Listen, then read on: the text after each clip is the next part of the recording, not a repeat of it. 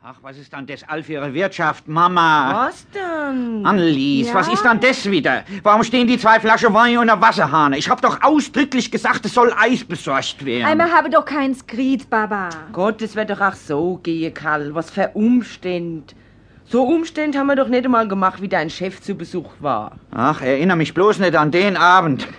Das hätte aber nur ein klein bisschen gefehlt und die Katastrophe wäre fertig gewesen. Du hast den ganzen Abend gebabbelt, wie du gegen der Alkohol wärst und dann stehst du stinkbesoffen. Also, Karl! Naja, also gut, der Stink nehme ich zurück, aber das besoffen nicht. Stehst du besoffen auf dem Stuhl, ein Kaffeewärmer auf dem Kopf und willst der Rett halten. Und in dem Augenblick stellt sich heraus, dass der Albirotdiener alles verheddert hat und dass jeden Augenblick unseren Chef zu Besuch kommen könnte. Das war doch all nur, weil ihr all miteinander gesagt habt, man müsst wegen der Grippegefahr Schnaps trinken.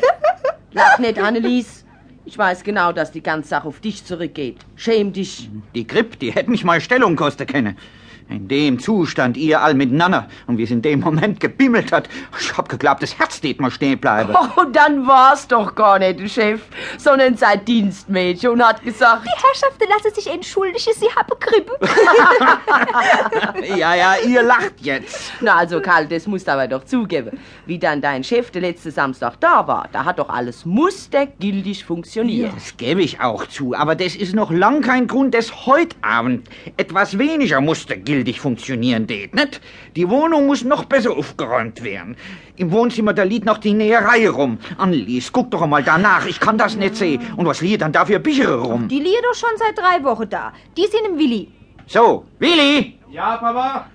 sofort räumst du die Bücher da weg. Die Wohnung, die muss heute Abend wie geleckt sein. Also du stellst dich aber an, Karl. Und sonst, da siehst du die Drecktapse nicht, die du mir immer auf den Teppich streichst. Alles wegen dem Dings. Also der Dings ist kein Dings, nicht wahr, sondern ein sehr einflussreicher Mensch scheint's. Und außerdem ist er mein Jugendfreund. Ich will mich ja schließlich nicht blamieren vor dem. Komm, Annelies, mach dich ein bisschen fein. Und du, Willi, babbel nicht allzu viel dazwischen. Ich möchte dir heute Abend wirklich mal kein Ohrfeich geben müssen. Da dagegen habe ich nix. Das liegt nur an dir, Papa. Schon wieder frech. Ei, halt doch dein Schnabel! Also, dass mir kein Eis habe für den Wein, das passt mir aber gar nicht, Also Marieche. Karl, man kennt dich ja gar nicht wieder. Aufgeregt wie ein klar Mädchen vor dem ersten Rendezvous. Ich kenn ja deinen Herrn Schneeberger nicht, aber... Aber, was heißt aber? Soll das eine Kritik sein? Och, ich kann mich beherrschen. Ich verlang weiß Gott nie was von meiner Familie. Ich brauch bloß zu bezahlen. Papa Taschengeld, Papa ein Kleid, Papa wir wollen ins Kino, Papa ich brauch, Papa gib mir mal.